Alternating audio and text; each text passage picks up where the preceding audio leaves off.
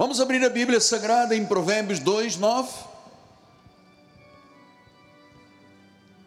Diz a palavra do Senhor, Provérbios 2, 9 e 10.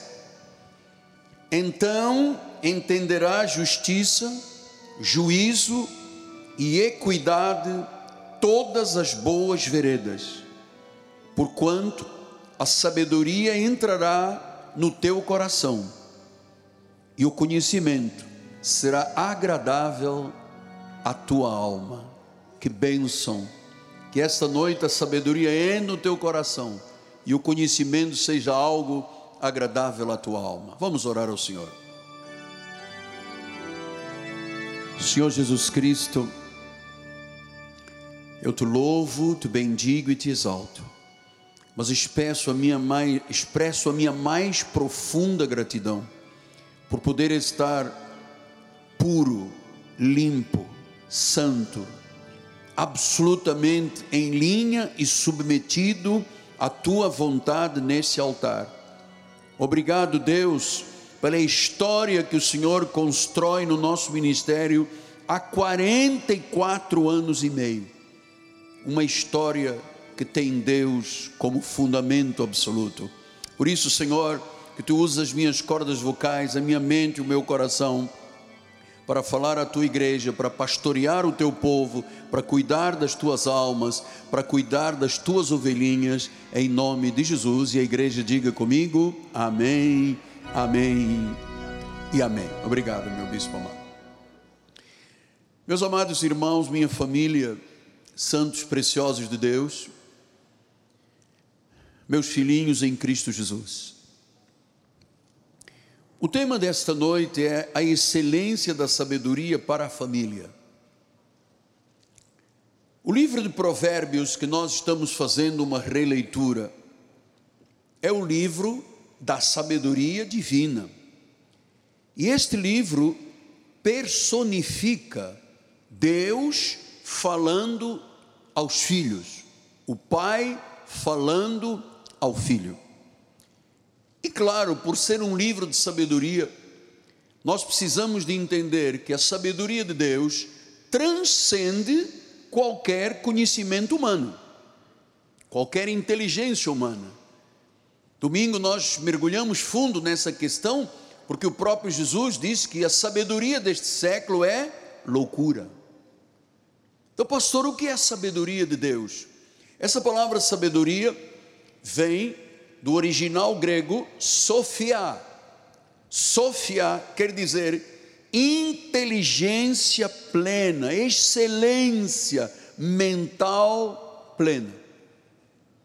Ou seja, quando eu leio um livro, por exemplo, de um filósofo grego, e eu estudei filosofia no direito, eu estou lendo algo morto.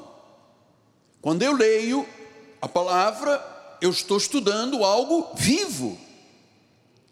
E tudo que está na Bíblia Sagrada, nos 66 livros, 39 do Antigo Pacto, 27 do Novo Pacto, tudo isso é a sabedoria, é a sofia de Deus. Por isso este livro se chama Bíblia, o livro sagrado a palavra por excelência, a palavra das palavras. Então, quando se abre a Bíblia, é algo que passa além da inteligência humana. Eu às vezes penso como é que há pessoas que lutam tanto com a Bíblia. Quando a loucura, a sabedoria deste século é uma loucura. A sabedoria de Deus é a inteligência plena. Então, o sábio diz no versículo 12: que esta sabedoria te livra do caminho do mal. Ou seja, quando eu ouço Deus falar, quando eu ouço a sabedoria, a sófia de Deus, e introspecto esta palavra no meu coração, na minha mente, e a pratico, eu me torno um homem sábio.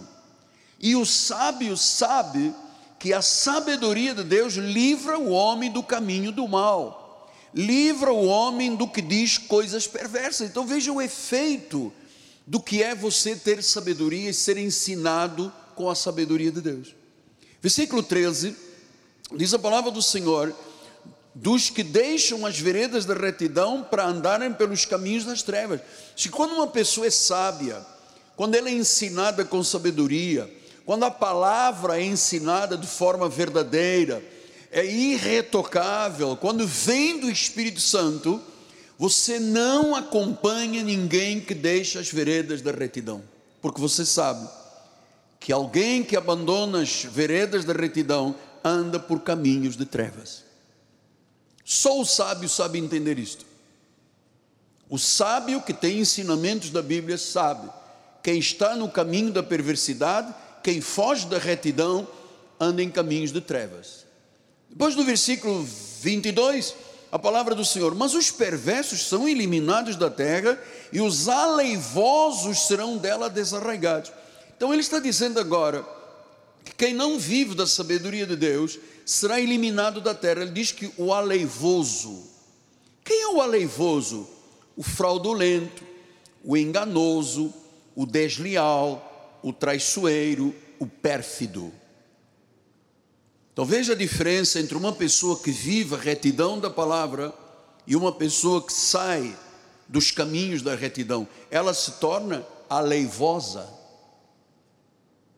Então a sabedoria vai te guardar de todo o mal, vai te guardar dos maus e vai te guardar de uma posição que nós chamamos à luz da Bíblia o resgate da morte.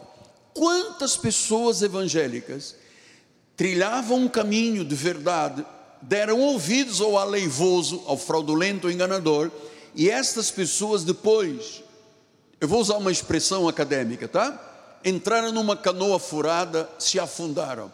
Eu me recordo há uns três ou quatro anos, sei lá, 10, 2000 e, 2010, eu fui, 2010, eu fui procurado por uma família que estava sendo desafiada para ir para fora da igreja, para os Estados Unidos, porque havia um sonho, havia uma direção de Deus. E quando esse senhor, já idoso, o pai da esposa desse casal, veio falar comigo, eu disse: Amado, não vá, isso pode dar mal isso não é vontade de Deus. E ele disse assim: é como se nós entrássemos numa canoa furada, apóstolo. Eu disse: é como se entrassem numa canoa furada. E ele disse assim: pode dar morte? Bom, a Bíblia diz que sim. E passou-se o tempo. A família foi contra Deus, contra a igreja e foi. Quem é que morreu? Esta pessoa que veio me perguntar. E eu disse: não vá. E ele disse: mas eu sou obrigado a ir. Então nós temos que ter a sabedoria para dizer uma coisa que eu estou ensinando aqui desde a outra semana. Nós temos que aprender a selecionar os nossos amigos. Nós temos que aprender a selecionar as amizades. Por isso ele diz em Provérbios 4:10: Ouve, filho meu, aceita as minhas palavras.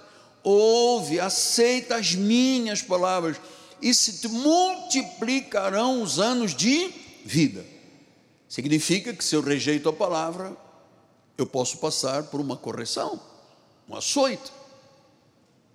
É que as pessoas, eu não entendo como é que as pessoas às vezes passam 10, 20, 30 anos ouvindo mensagem e depois na hora da prática são totalmente contrários à palavra. Isso é dramático. Porque você sabe, quando alguém, quando Satanás foi expulso do céu, ele não foi expulso do céu sozinho, ele arrastou um terço dos anjos que caíram nesta terra, chamados demônios. Então nós temos que ter cuidado. Ouve, filho, aceita as minhas palavras, vão se multiplicar os teus anos. Versículos 11 e 12 disse: No caminho da sabedoria te ensinei, e pelas veredas da retidão te fiz andar. E andando pela retidão e a sabedoria, andando por elas, não se embaraçarão os teus passos se correres, não tropeçarás. Você veja o que, que a sabedoria faz? Alonga a vida, não permite passos embaraçados, não permite tropeços. Isto é maravilhoso. Versículo 13 disse: retenha a instrução. O que ouves nesta igreja, filho, pratique, retenha, guarde, pratique. Retenha a instrução, não alargues guarda, porque ela é a tua vida. Então, a partir de hoje, deixa eu lhe dizer: a tua vida é a palavra, a tua vida é a sabedoria de Deus. Por causa da sabedoria de Deus, eu cheguei ao dia de hoje. Porque muitas situações da minha vida ao longo de 44 anos tentaram fazer com que eu caísse, me dobrasse, com que eu saísse deste, deste temor e desse tremor, mas por causa da sabedoria. Por isso eu gosto de ensinar, porque quando você ensina um sábio, Alexandre, você se torna mais sábio. E é lindo ver um homem de Deus sábio, uma mulher de Deus sábia aquela mulher, aquele homem que diz: "Não, eu não, eu não entro pelo caminho da falsidade. Eu não vou atrás do que não é reto. Eu ando no caminho da retidão. Não larga é a tua vida." Depois ele diz no versículo 14: "Não entres na vereda dos perversos. Não sigas os caminhos dos maus." Versículo 15: "Evita. Não passes por ele. Desvia-te dele, passa ao largo." Versículo 16: pois não dormem, senão, há pessoas que não dormem se não fizerem o mal. Imagina, Vitor. Há pessoas que não conseguem dormir sem fazer mal. Às vezes você está em casa tranquila, tua família em paz, você faz parte de uma, uma organização reconhecida pelo mundo todo e entra um WhatsApp, dez e meia, onze horas da noite, convidando, te afastando dos caminhos da retidão. E há pessoas que caem nisso. Isso é dramático. Há pessoas que não dormem sem fazer o mal. Ele diz: foge deles o sono. Se não fizerem tropeçar alguém, significa que há pessoas que têm o coração tão mal que enquanto não virem outros tropeçar, não param. Você já viu? Uma pessoa que um aleivoso, uma aleivosa, enquanto eu não fizer o Paulo tropeçar, não vou parar. E Paulo, Paulo, Paulo, Paulo. Agora o Paulo é sábio, o Paulo diz: espera aí, eu estou aqui por Deus. Eu não faço parte desta igreja por causa do Miguel Ângelo. Eu estou aqui por Deus. A minha vida é sagrada. É o meu futuro, é a minha vida. Eu sou sábio. Eu repreendo. Esse é o sábio. Porque há pessoas que não pegam do sono enquanto não fizerem tropeçar os outros. Versículo número 18. Mas a vereda dos justos é como a luz da aurora, vai brilhando mais e mais até ser dia perfeito. Ou seja, quanto mais você aprende de sabedoria, mais a tua vida vai sendo um dia perfeito. Você vai fazer um negócio, você é uma pessoa sábia. Você sabe que não pode se associar ao ímpio. Não há comunhão entre a luz e as trevas, entre o maligno e Cristo. Você não, perante um casamento, você diz: Não, eu vou esperar no meu Deus, eu não vou casar com uma pessoa ímpia, porque eu sei das consequências. Então, isto se chama o que? Sabedoria. Sofia. Além da sabedoria humana, além da inteligência humana. Versículo de número 22. Porque são vida para quem acha e saúde para o corpo. Então, nós estamos aprendendo desde outra semana alguns fundamentos que eu quero rever esta noite. Em primeiro lugar, deixa eu lhe explicar uma coisa muito importante. Selecione as suas amizades. Eu não deixaria qualquer pessoa entrar na minha vida. E eu não entro, eu não vou à casa de ninguém. Porque a Bíblia diz: Não sejas constante na casa do teu irmão, porque sairá mal. Então, o que você conhece do Miguel Ângelo é isso que você conhece. Eu sou o Miguel Ângelo aqui, o Miguel Ângelo na rua, o Miguel Ângelo no shopping, o Miguel Ângelo onde eu estiver. Eu não sou Miguel Ângelo até aquela porta, o apóstolo. Lá fora eu vou viver na gandaia. Perdão, eu sou Miguel Ângelo apóstolo aqui, Miguel Ângelo dentro da minha casa, Miguel Ângelo na rua, Miguel Ângelo onde eu estiver. Até na minha academia. Aliás, Sérgio, se o senhor puder me arranjar mais umas camisetas com frases bíblicas, tem gente na academia reclamando. O senhor nunca mais trouxe uma frase bíblica? Quantas vezes eu estou na academia puxando peso e chega um indivíduo, apóstolo Miguel Ângelo. Você me conhece? Sim, eu conheço, eu ouço o senhor, ele vi na televisão. Então, é muito importante você dar testemunho dentro da igreja, mas dar testemunho dentro da tua casa, dar testemunho no seu lugar de trabalho. E só dá testemunho quem é o quê? Sofia. Alexandre, Sofia, sábio.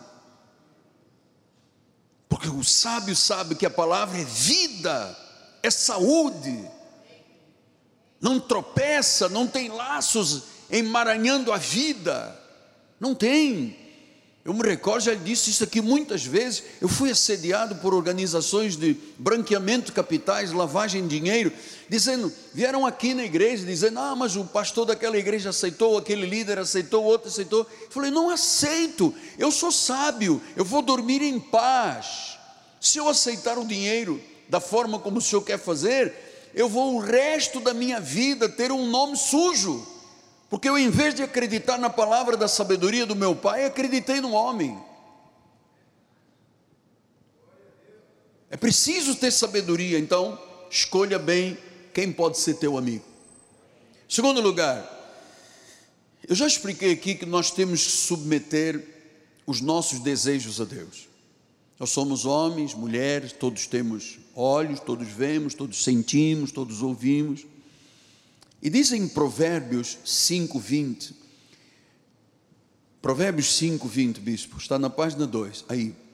Por que, filho meu, andarias cego pela estranha e abraçarias o peito de outra? Versículo 21. Porque os caminhos do homem estão perante os olhos do Senhor. Tem gente que não acredita, pensa que Deus é cego. Tem gente que diz: Deus é cego, Deus não vê. Eu estou prejudicando, estou embaraçando pessoas, estou amarrando, estou julgando para o precipício, mas Deus é cego. Os olhos, os caminhos do homem estão perante os olhos do Senhor e ele considera todas as suas veredas. Versículo 22 disse: Quanto ao perverso, as suas iniquidades o prenderão, com as cordas do seu pecado será detido. Versículo 23. Ele morrerá pela falta de disciplina e pela sua muita loucura perdido, cambaleia. Por que estarias cego por uma mulher estranha ou por um homem estranho? Eu ouvi uma senhora fazer um comentário no outro dia que eu achei maravilhoso. Ela disse o seguinte: a mulher da rua é mulher para todos, a nossa esposa é a nossa única esposa, é a mulher para o marido. A mulher da rua é mulher para qualquer pessoa. E há pessoas evangélicas que ficam cegas por uma mulher ou por um homem estranho. Porque o diabo põe na mente da pessoa, a pessoa oferece o ouvido a Satanás e ele põe tua mulher não é como aquela, olha como aquela ali é bonita, olha como ela é gostosa, olha aquele homem, não é como teu marido, olha, sabe, o diabo tem 24 horas de trabalho por dia para tentar te derrubar, tentar criar armas forjadas, é o homem mau, é o fraudulento, é o ganador, é o sanguinário, são armas forjadas, fortalezas sofridas e altivez. Então a vida espiritual é uma batalha. E nós temos que ter cuidado. Todos os nossos desejos têm que ser submetidos. Você tem desejos, eu tenho desejos, todos temos. Mas ele diz em Provérbios 6:20: Filho meu, guarda o mandamento do teu pai, não deixe a instrução da tua mãe. Olha aí, agora Deus está falando sobre os filhos. Filho, ouça o que o teu pai te ensina.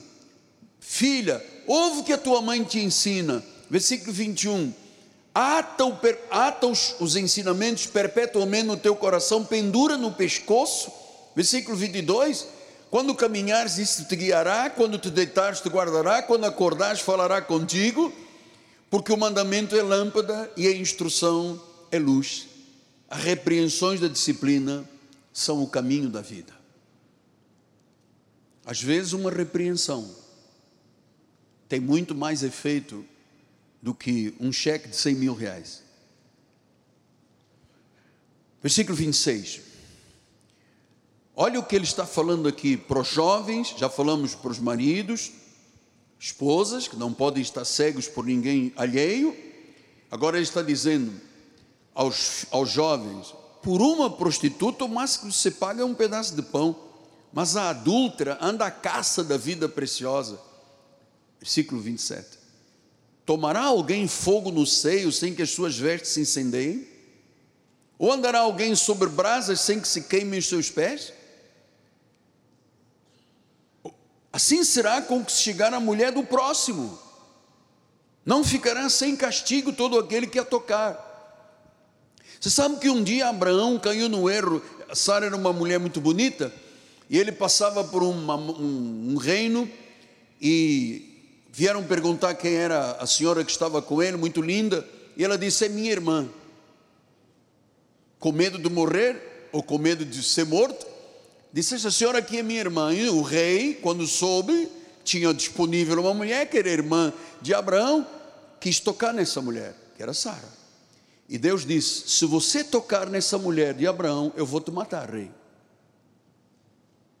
Aí o rei chamou e disse: Pô, mas você me mentiu, você disse que era tua irmã. E Deus diz: Não toque nessa mulher. Ou seja, quem um homem casado ou uma mulher casada que mantenha vida sexual paralela ao seu casamento, pode esperar, o inferno está na sua vida. E os jovens, porque hoje nós vivemos uma anarquia na sociedade que o jovem hoje, é, quanto mais mulheres ele tiver, quanto mais garotas tiver, quanto mais alcance for. Então hoje em dia você vê, uma menina com 11, 12 anos já não é virgem. Porque ela pega o celular e entra ali, a, a perversidade do que se faz com a criança com o celular, ela tem acesso à pornografia que nem adulto aguenta. E a criança sabe de tudo isso. Aí vem a gravidez de uma jovem adolescente, 12, 13, 14 anos. Então a Bíblia deixa isto muito claro. Cada vida é preciosa e o diabo às vezes usa pessoas para caçarem. E aquele que o faz não ficará sem castigo se tocar na mulher do outro ou no homem do outro. Provérbios 7 disse: Filho meu, guarda as minhas palavras, conserva dentro de ti os meus mandamentos Versículo 2: Guarda os meus mandamentos e vive a minha lei como menina dos teus olhos. Ata-os os teus dedos, escreve a tábua do teu coração. Diz a sabedoria: Tu és minha irmã. Então vamos dizer todos a sabedoria: Sabedoria, tu és minha irmã. E ao entendimento, chama de teu parente. Sabedoria, entendimento, compreensão, discernimento de espíritos. Isso se aprende ouvindo a mensagem. Isso se aprende depois na prática. Versículo número 5 para que te guardem da mulher alheia, da estranha que lisonjeia com palavras. Então estamos falando aos maridos, às esposas, aos jovens. Pastor, mas muita gente se oferecendo, é verdade. Você é sábio e diz que não. Porque você sabe que fora do contexto da vida espiritual tem laços de morte e prisões, tropeços e embaraços de vida. Provérbios 9, 13 disse: A loucura é mulher apaixonada, é ignorante, não sabe coisa alguma. Você sabe, você sabe que a paixão é uma coisa muito interessante, porque o amor dura a vida toda. Quem ama, ama, ponto final, pode ter mais intenso uma época, é, o carro está cheio de gasolina no tanque, pessoal muito intenso, depois a gasolina vai diminuindo, parece que vai diminuindo o amor, mas a pessoa, quando acaba a gasolina do carro, não joga o carro fora, vai no posto e abastece. Quando esse amor começa a querer fraquejar, se existe amor de verdade, tem que reabastecer. E é isso que é a proposta de Deus para os casais da igreja. Todo mundo passa, o tempo passa, a idade chega, cada um tem que encontrar o seu modus operandi dentro da sua família. Mas dizer eu amei muito e depois já não amo mais, não existe à luz da Bíblia Sagrada. Versículo 18 diz que a loucura, as, ainda o outro anterior, bispo, as águas roubadas são doces e o pão comidas ocultas, se for de tapioca, é maravilhoso. As águas roubadas são doces, o que é comidas ocultas é agradável só que são laços de morte. Versículo 18: Elas, porém, não sabem que ali estão os mortos, que os seus convidados estão nas profundezas do inferno. Então eu queria dizer, como seu pastor, como seu tutor, como aquele que responde diante de Deus por sua vida, todo cuidado com qualquer imoralidade na nossa vida, todo cuidado. Porque imoralidade leva às profundezas do inferno. Que o Senhor guarda nossa mente, o nosso coração, que o Senhor nos permita, através da sabedoria, selecionar os amigos, controlar os nossos desejos, ser fiel à nossa esposa, ser fiel ao nosso marido. Por isso é que Provérbios diz: 5. Bebe da água da tua própria cisterna, das torrentes do teu poço. Então Deus está comparando um casamento da mulher como se fosse uma cisterna de água. Ele diz: bebe da tua. Quer dizer que eu tenho direito sobre o corpo da minha mulher, a minha mulher tem direito sobre o meu corpo. O corpo não nos pertence, pertence ao cônjuge. E ele diz: bebe da tua própria cisterna, não é para beber da cisterna dos outros. Versículo 16 disse: derramar-se-iam fora as tuas fontes e pelas praças ribeiras de águas, sejam para ti somente e não para estranhos contigo. Seja bendito o teu manancial, alegra-te com a mulher da tua mocidade. Alegra-te está falando de companheirismo, de alegria, de afeto, de carinho, de carícias, de vida sexual, de prazer da vida sexual. Está aqui. Alegra-te com a mulher da tua mocidade. Então fuja de qualquer tentação. Você sabe, no livro do Provérbios de Salomão, 42 vezes, o Senhor fala de domínio, de controle e de subjugar desejos. Ponto número 3. Tenha sempre cuidado com as suas palavras. Pai, você que tem que educar os seus filhos pelo exemplo, o poder da palavra de um pai ou de uma mãe é estrondoso. Mas nós temos que ter muito cuidado com as nossas palavras. Provérbios 4, 24 diz: Desvia de ti a falsidade da boca. Então, o crente não pode ser falso. Eu vou lhe dizer uma coisa: nós chegamos aqui com 44 anos e meio de igreja, que eu mantenho severidade com a questão da verdade, a postura apostólica, a família do apóstolo. Você nunca me ouviu envolvido com absolutamente, e se te disseram é mentira. Você nunca me ouviu, nunca leu nada a respeito da minha vida. Não, ele tem envolvimento com eh, dinheiro de Brasília, com político, com isto, com aquilo, absolutamente, amado, zero. Zero. Então nós temos que ter cuidado com as palavras. Desvia de ti a falsidade da boca, afasta de ti a perversidade dos lábios. Versículo 25 e 27. Os teus olhos olhem direito, as tuas pálpebras diretamente, diretamente diante de ti. Pondera a vereda dos teus pés, todos os teus caminhos sejam retos. Não declines nem para a direita, nem para a esquerda. Retira o teu pé do mal. Talvez Deus fale a alguém mais da igreja. Afaste-se. Esse não é o caminho. Não se envolva com essa situação. Não crie problemas para a tua vida. Que às vezes nós, nós temos uma, uma situação muito interessante na nossa cultura brasileira. A cultura brasileira não leva muito a respeito do amor, não leva, mas adora o ódio. Nós somos uma cultura de engajamento do ódio.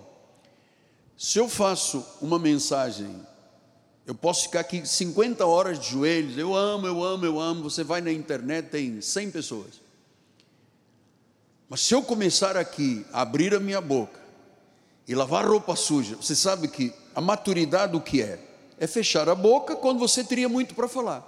Se eu abrisse a minha boca para o mal aqui neste altar, amanhã eu teria um engajamento do ódio de milhares e milhares, milhares de pessoas. Então o Senhor diz: fecha a tua boca. Não fala. Não tem que justificar nada, não tem que contar história nenhuma. A história que eu tenho que lhe contar é a história da minha vida, o que eu sou, de caráter, de vida íntegra. Isso é que eu tenho que te contar. É isso que você tem que saber. Isso você tem que saber.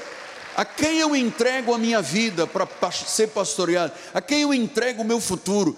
Quem é esta pessoa que está na minha frente? É isso que você tem que ter cuidado. E você, a minha vida fala. E eu não estou em cima de nenhum pedestal, nunca estive. Eu sei que eu sou o menor dos apóstolos. Agora eu quero que as pessoas que dão a sua vida, a sua alma e entregam neste altar para ser pastoreadas, saibam que estão sendo pastoreados por um homem de Deus. E a única pessoa que pode testemunhar meu respeito é minha esposa. Pergunte a minha filha Ana Laura, pergunta ao meu filho Davizinho, como você encontra o seu pai todos os dias? E a minha filha e a minha esposa vão te dizer, e o meu filho, olha, de joelhos, rosto no chão. Quantas vezes a minha esposa é do meu escritório, eu estou com o rosto no chão, clamando por você, sem você saber. Eu tenho uma lista, listas e listas, listas e listas, que a administração me passa de nomes, e eu estou lá, orando. Então, o que te interessa é quem eu sou. O que interessa para a vida de uma ovelha é dizer assim: ele é um pastor, ele cuida da minha alma. E eu não acredito que uma pessoa que segue um ministério 30 anos depois diga: Oh, não, Deus me falou que não é agora, é ali. Não existe isso aqui. Deus não fala nada a ninguém sem que primeiro revela aos seus profetas. Por isso é que a igreja é profética. Temos que ter cuidado. Temos que desviar a nossa vida da falsidade. Quarto lugar, a nossa boca deve só falar a verdade, nunca a falsidade.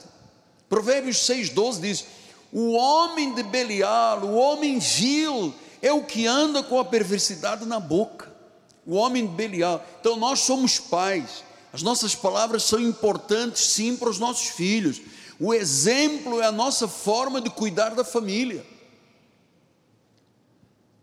Mas existe um homem de Belial, um homem vil, que anda com a perversidade na boca. Você tem que ter cuidado. A nossa boca não pode ter lábios de falsidade. Sim, sim. Não, não. Porque o que anda com a perversidade na boca é sedutor. Enquanto não vira o teu mal, não dorme. Eu volto a dizer o que disse o sábio: há pessoas que não conseguem dormir enquanto não fizerem o mal aos outros. Então, o sábio diz: opa, a sabedoria de Deus me diz isso. A sabedoria de Deus me ensina como cuidar do meu marido, como cuidar da minha esposa, como cuidar dos meus filhos, da minha boca, dos meus sentimentos, das minhas, do, do, dos meus pensamentos, da, da forma como eu me apresento publicamente. Então, isso é muito bonito nós estudarmos estes valores, porque eu vou lhe dizer uma coisa, amado: não há nada pior do que uma pessoa mentirosa. Eu detesto mentiroso, não consigo conviver com mentiroso. E Deus é tão bom que eu não preciso de dizer ao mentiroso: afaste-se. Deus tira. Porque este ministério é puro, é sagrado é uma noiva, é uma virgem pura, está sendo preparada para um só esposo que é Cristo. Aqui não pode haver fogo estranho e fogo de Deus, não pode.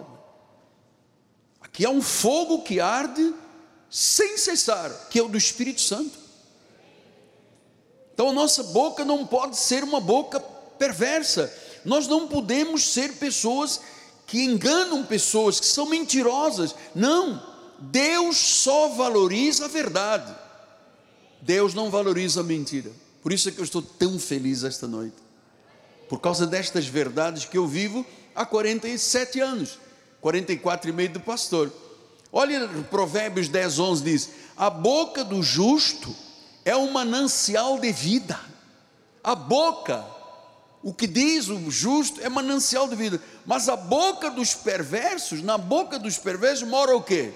A violência. Eu volto a dizer esse versículo: há pessoas que não dormem sem fazer o mal.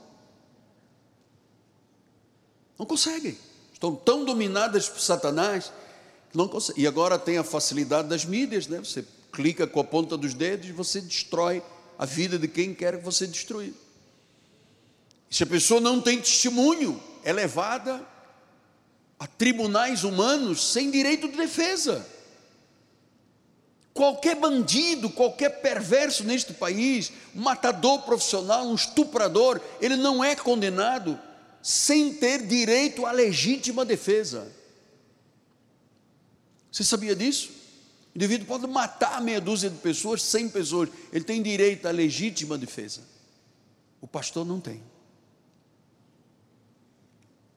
O pastor não tem. Quem é a defesa do pastor? Jesus, a justiça de Deus. Então nós temos que ter muito cuidado. Deus só valoriza a verdade, a boca do justo é um manancial de vida, a dos perversos mora a violência. Versículo 12: o ódio excita contendas, mas o amor cobre todas as transgressões. O ódio excita convívio, o ódio engaja, e o amor cobre as transgressões. Versículo 13: nos lábios do prudente se acha Sofia, sabedoria, mas a vara é para as costas do falto de senso. Temos quanto tempo? 12 minutos. Uau! Provérbios 10, 18. O que retém o ódio é de lábios falsos, o que difama é insensato. Se você difamar alguém, você é insensato. Porque Deus vai cobrar isso de você. Por isso é que nós estamos dizendo desde o início da série: o pai evangélico, a mãe evangélica tem que andar em sabedoria e retidão, porque se há uma coisa que os filhos observam é o comportamento do pai e da mãe. Eu vou lhe dizer até, marido, seja carinhoso com a tua esposa na frente dos teus filhos. A coisa que um filho mais ama é ver o pai beijando a mãe e a mãe abraçada ao pai. Pode acreditar nisso. Pode acreditar nisso. Sexto lugar, trabalhe e ensine os filhos o valor do trabalho, do esforço e do sacrifício. Ensina os seus filhos. Provérbios 6, 6 diz assim: Vai ter com a formiga o preguiçoso e considera os caminhos e ser sábio. Não tendo ela chefe, não tem oficial, não tem comandante, no estio prepara o seu pão, na cega, ajunta o seu mantimento. Ó oh, preguiçoso, até quando ficarás deitado? Quando te levantarás do teu sono? Um pouco para dormir, um pouco para toscanejar, um pouco para encruzar os braços, um pouco para repouso.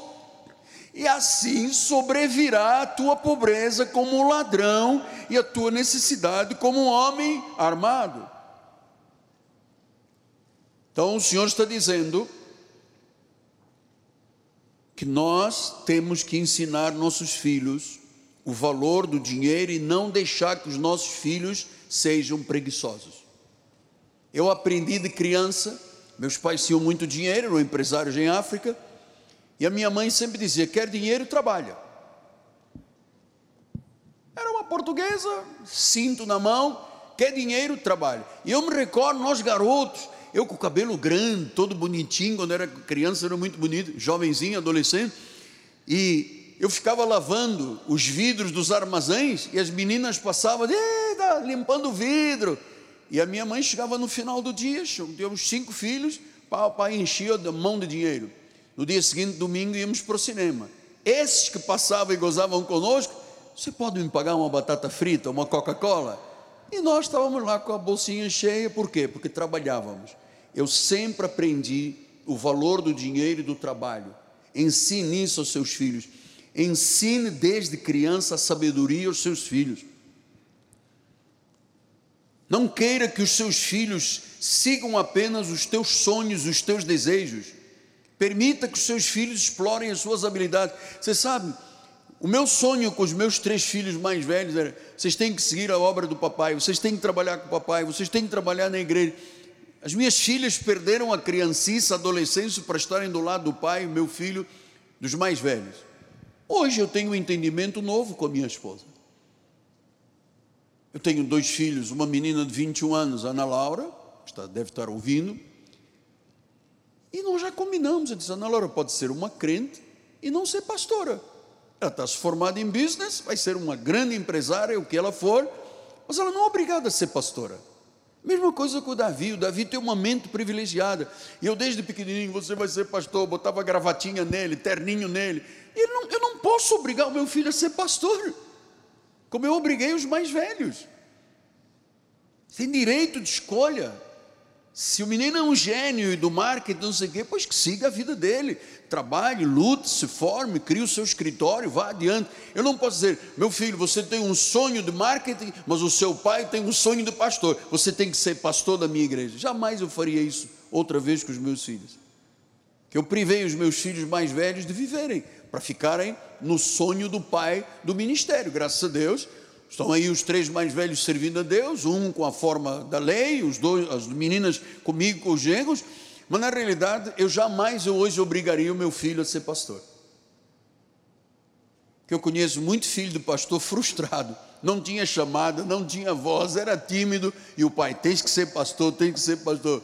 E o indivíduo ficava em cima do púlpito, não sabia nem o que havia de falar. Então, é, não compare os seus filhos com outras pessoas.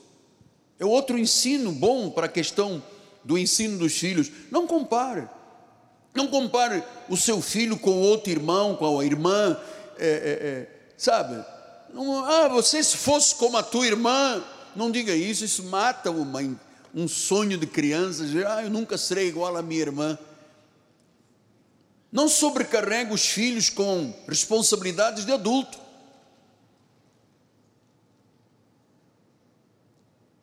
Um papel do adulto é diferente de uma criança. Não controle tudo. Deixe o seu filho, a sua filha explorar objetivos, habilidades, dons, talentos, quem sabe que Deus deu. O amor aos seus filhos não pode ser condicional. O afeto não é uma troca. Eu vou te dar um beijo se você fizer isto. Não faça isso, dê um beijo, dê um abraço. Meu filho Miguel, Miguel Ângelo Davi, ele é muito tímido. E para dar um abraço nele, às vezes, o cara é grandão, cabelão grande, barbudo, tem uma voz grossa. De vez em quando eu ouço ele falar em casa. Eu falei, pô, mas esta casa só tem um homem, tem outro? E ele não é de ficar abraço e beijo, é o jeito dele. Como é que eu agora vou ficar? Se você fosse igual à tua irmã, que faz massagem nas minhas costas, eu não vou, ele não vai fazer massagem nas costas do pai. Ele tem direito de ser quem ele é. Nós somos individualidades. Então o amor não pode ser condicional e o afeto. Se você fizer, eu vou te dar um beijo. Não faça isso. Mostre o seu afeto como um homem de Deus, como uma mulher de Deus.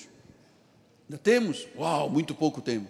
Ensina os seus filhos o valor do trabalho, o esforço, o sacrifício e o dinheiro, senão sobrevirá a pobreza. Sétimo lugar, administre o seu dinheiro com sabedoria. Mostre aos seus filhos isso. Quando o sábio disse em Provérbios 3, 9 e 10: Honra o Senhor com os teus bens, com as primícias de toda a tua renda, se encherão fartamente os teus celeiros e transbordarão de vinho os teus lagares. Ele está dizendo como é que se administra o dinheiro honrando em primeiro lugar a Deus, oferecendo as primícias, os dízimos e ofertas, e depois ele diz: O Senhor encherá os teus lagares. Isto é administrar o dinheiro de forma bíblica. Faça isso para que toda a sua família veja o seu lugar de trabalho, todos saibam que você é um temente a Deus e uma pessoa fiel. Oitavo lugar, não seja fiador de ninguém que não é digno. Provérbios 6 diz isso, olha lá.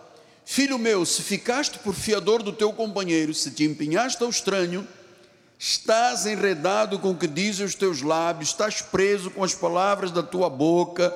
Agora, pois, faz isto: livra de onde caíste nas mãos do teu companheiro, vai, prostra, importuna o teu companheiro. Não deixe sono os teus olhos, não repousa as tuas pálpebras, livra-te como a gazela na mão do caçador e como a ave da mão do passarinheiro não seja fiador de ninguém, especialmente de estranhos. Não dê o seu cartão de crédito para a sua vizinha fazer compras. Você disse a ela que você tem um limite de 15 que o cartão te ofereceu. Você luta para gastar um mil por mês e a vizinha pega o teu cartão e gasta 14. E nunca mais você nem vê a vizinha nem o dinheiro. Não dê o seu cartão, não dê cheque em branco, não seja valista de ninguém. Mas de ninguém quer dizer de ninguém. Significa que eu posso. Quer alugar um apartamento? Vai no banco, compra um seguro. Você paga o seguro, o banco é o teu fiador. Tem empresas de seguradoras que você paga e elas são responsáveis pela, pelo teu, por avalizar a tua, o teu negócio, a tua compra, o teu aluguel. Agora eu conheço gente aqui da igreja que perdeu o apartamento, que é uma coisa injusta, pá. Injusto, o indivíduo trabalhou a vida toda, tem o seu casinha, o seu apartamento. É avalista de uma pessoa, a pessoa não paga, você perde o teu patrimônio. Nós temos aqui na igreja o exemplo de uma senhora muito importante da nossa sociedade, que acreditou, deu cheques assinados para uma amiga, a amiga meteu, foi para loja de joias, gastou, gastou, gastou. A senhora perdeu o apartamento dela para pagar o que a moça gastou nas joias da Gasterno. Nós temos que ter muito cuidado. A vida é muito difícil para você facilitar ao enganador. Então, você perde o dinheiro e perde as pessoas e perde as amizades. Finalmente, seja temente ao Senhor e viva a sabedoria. Prega a palavra. Fala aos seus amigos que você é do Senhor Jesus, que você tem uma igreja, que você tem um pastor íntegro, que você tem uma, uma sociedade à tua volta irrepreensível. Você vai dizer: Eu faço parte de uma igreja que não permite, não permite laço do passarinheiro, não permite nada que não seja a verdade de Deus. Fale de Cristo, dê testemunho. A sabedoria de Deus vai te exaltar, Deus vai te honrar. Traga vidas à igreja, dê anúncio às pessoas, mostre que o teu trabalho tem Deus, que você é um empresário, um comerciante, um empresário, um profissional liberal cristão que você tem valores, que você defende os teus valores, que você nunca, nunca entrará por caminhos de falta de retidão. Desse testemunho. Provérbios 4, 5, ele disse: adquire sabedoria, adquire entendimento, não te esqueças das palavras da minha boca, delas não te apartes. Não desampares a sabedoria, ela te guardará. Ama e ela te protegerá. O princípio de sabedoria é adquire sabedoria, sem com tudo o que possuis, adquire entendimento, estima a sabedoria vai te exaltar.